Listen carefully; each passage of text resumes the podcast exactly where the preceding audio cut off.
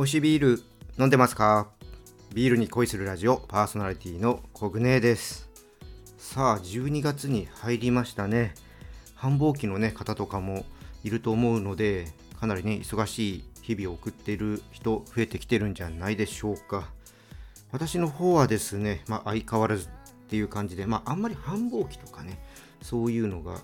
ないね仕事をしているので、まあ、ビールの方はね夏場の方がちょっと忙しくなるかなみたいなのはあるんですけども、まあ、一年中ねいろんなビール出てるので、まあ、あんまりそうですね極端に忙しくなってるとかそういうのはね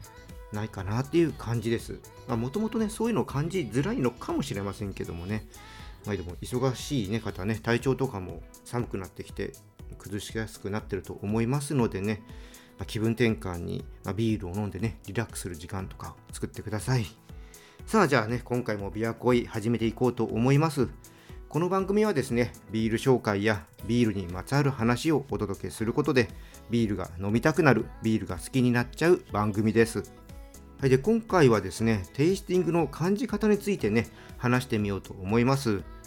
あの、テイスティングのね、コメントとかを見ると、自分の感じたね香りと違うことってよくあると思います。今日はですねなんでそういう風になるのかというのをね私なりの考え話していこうと思います。ということでね始めていきましょう。ビアコイオープンです。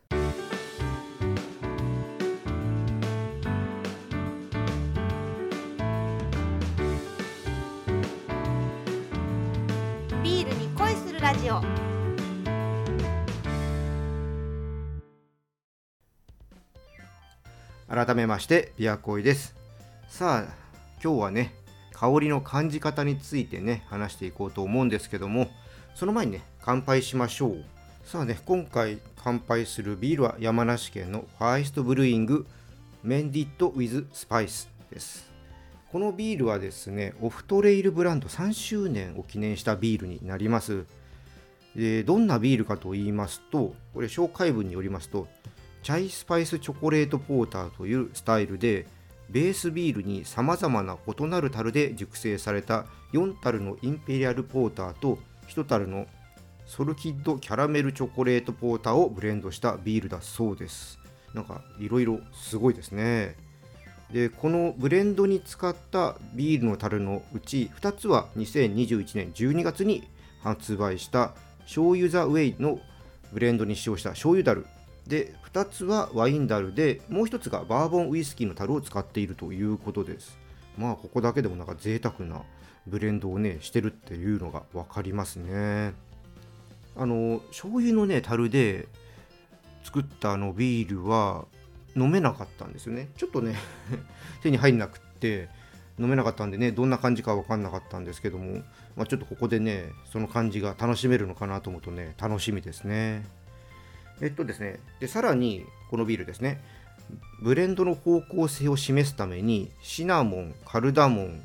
ジンジャー、クローブ、ナツメグ、カカオニブを投入してチャイスパイスのような味わいにまとめ上げて鮮烈なスパイスとチョコレートやベリー、チェリーのようなアロマ、フレーバーが感じられその奥に樽の歴史を感じさせる酸味、ウッディーさ、葉巻タバコのような感じもあると、うん、書かれています。なんか本当いろんなねこう香りとかフレーバーが出てくるんでしょうね。でハイアルコールさを感じさせない心地よい飲み口が特徴で余韻にはしっかりとボディ感があってこれからの季節にじっくりと温度変化による香りの変化を楽しみながら飲めるということです。いやーなんかこの今日ねこの香りの感じ方とかねこのフレーバーの感じ方についてこの後話すんですけどもなんかうん。あんま狙ったわけじゃないんですけどテーマにぴったりなビールですね。じゃあちょっと開けて飲んでみたいと思います。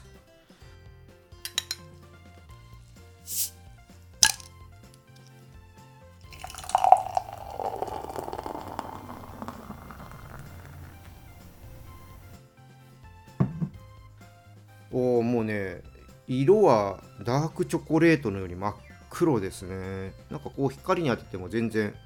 なんか明るい感じがない、うん、それぐらい真っ黒ですね。じゃあちょっといただいていきたいと思います。いただきます。おー。ああの口に含むともう初めにね酸味が口の中支配しますね。うん。あ酸っぱいですね。んでね、まあ、こう今酸っぱさを感じながらねその奥にカカオとかシナモンとかカルダモンのフレーバーが感じられるかな。で後になってくるとねカカオの方が結構感じられるようになってきてね口の中がふんわりとねチョコレートのフレーバーでいっぱいになりますね。下のね奥の方にあと苦みがねちょっと余韻として残りますね。あの香りの方もですね酸味の効いたぶどうを思わせる香りとかシナモンとかカルダモンとかあと生姜かな？うん。ねジンジャーの香りがね、うん、感じられます。うん。チョコレートの感じは後から強くなってくる感じですね、まあ、スパイス系はうんアクセント的な感じでそんなにね強くはないです、まあ、これはもうねちょっとチョコレートのお菓子が合わせやすいんじゃないかなって思います。食事はうん何がいいですかね。なんかお菓子とかブレイクタイムにねじっくり飲む方があんまりいろんなこと考えないで 楽しめるんじゃないかなって思いました。うん。これまあでもね気温がだんだん上がってくるとね今言った、ね、香りとか、まあ、フレーバーとかじゃないものもねきっとね感じられるようになってくると思うのでほんとね時間かけてじっくりとね楽しみたいなって思うビールですね。でこちらのビールですね。クラフトビールの専門店ですとかオンラインショップで購入することができます。オンラインショップのリンク説明欄の方にねいつも通り貼っておきますので興味のある方ね飲んでみてください。はいじゃあここまではね乾杯ビールでねファーストブリングのメンディットウィズスパイスね紹介しました。じゃあここからねちょっと今日のテーマテイスティングの感じ方についてね話していこうと思います。えっとねこれはもう結論から言いますと感じ方っていうのはね人それぞれ違います。で私がねそう思う理由っていうのが3つあります。で今日はねちょっとこの3つ話していきたいと思います。1つはですね一番ねうんこれ大きい理由かなと思うんですけど経験値の違いですね。テイスティングで表現できるものって、まあ、自分が知ってるものじゃないと表現っていうのはできないんですけどもえー、例えばですねホップ由来の香りで、まあ、オレンジとかみかんなどの香りっていうのはねよく言ったりするんですけどもこれねあのオレンジとかみかんの香りっていうのを知らないとね表現することができません。なので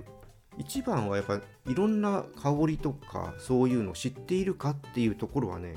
こうテイスティングする上でね大きいかなと思います。で、えー、2つ目はですね育った環境ですね。これはちょっとよく言わせてもらってるんですけども、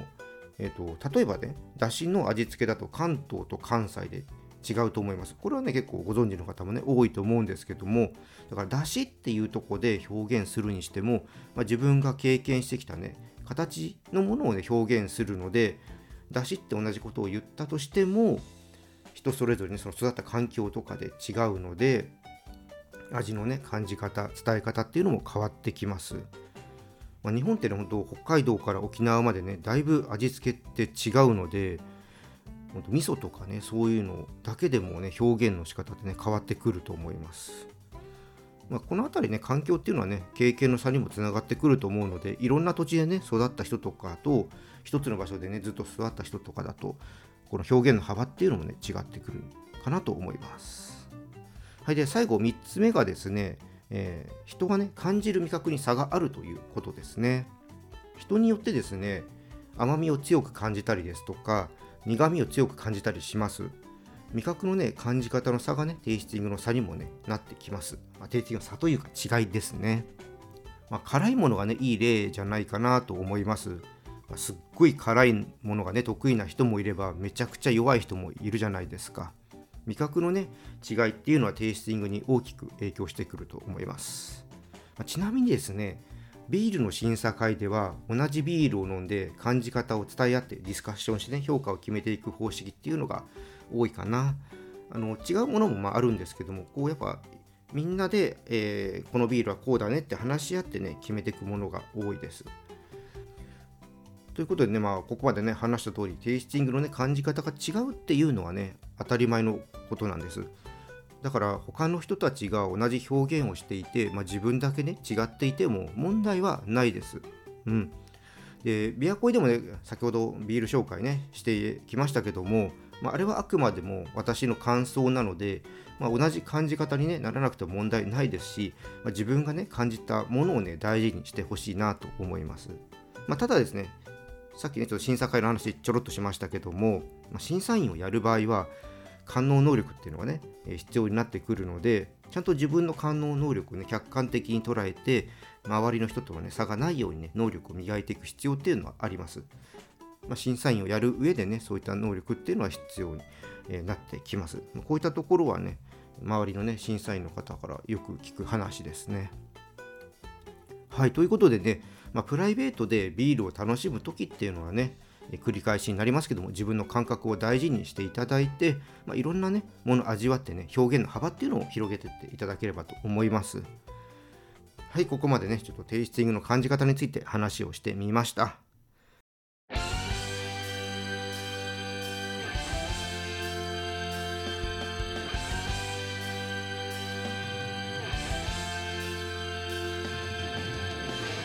ビアコイエンディングです。テイスティングの能力高めたいなっていう人がいましたらいろんなね人と飲んで、まあ、自分のね感能がどういうレベルなのかっていうのをね知るといいですね。あのやっぱ客観的に自分の能力を知るっていうのは大事で私もビール仲間とね飲む時っていうのは、まあ、感じたものを伝え合ってお互いねああそういう感じ方もあるねとかあそういったところちょっと感じられなかったねとかそういうのをねあのー、そんなし、なんだろうな、普通の飲み会なので、議論するような形では言い合わないですけど、飲む時にね、ああ、こんな感じだね、みたいな感じでね、まあ、和気あいあいと伝え合ってます。まあ、そういったのをね、うん、やるといいかなと思いますし、あの、コミュニケーションとしてもね、こういうのね、いいので、おすすめです。ぜひね、なんか良くなりたい人とかいたらね、まあ、こういったことでね、えー、やってみるのもありかなと思います。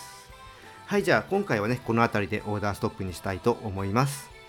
このチャンネルではリスナーさんからの感想や質問をお待ちしています。スタンド FM や Spotify でお聞きの方はコメントやレターを送ってください。また今日の配信が良かったらぜひいいねとフォローそして SNS でチャンネルのシェアよろしくお願いします。それでは皆さんお酒は適量を守って健康的に飲んで楽しいビールライフを過ごしましょう二十歳になっていない人は飲んじゃダメだからね。お相手はビールに恋するラジオパーソナリティコグネーでした。また次回も一緒にビールに恋しましょう。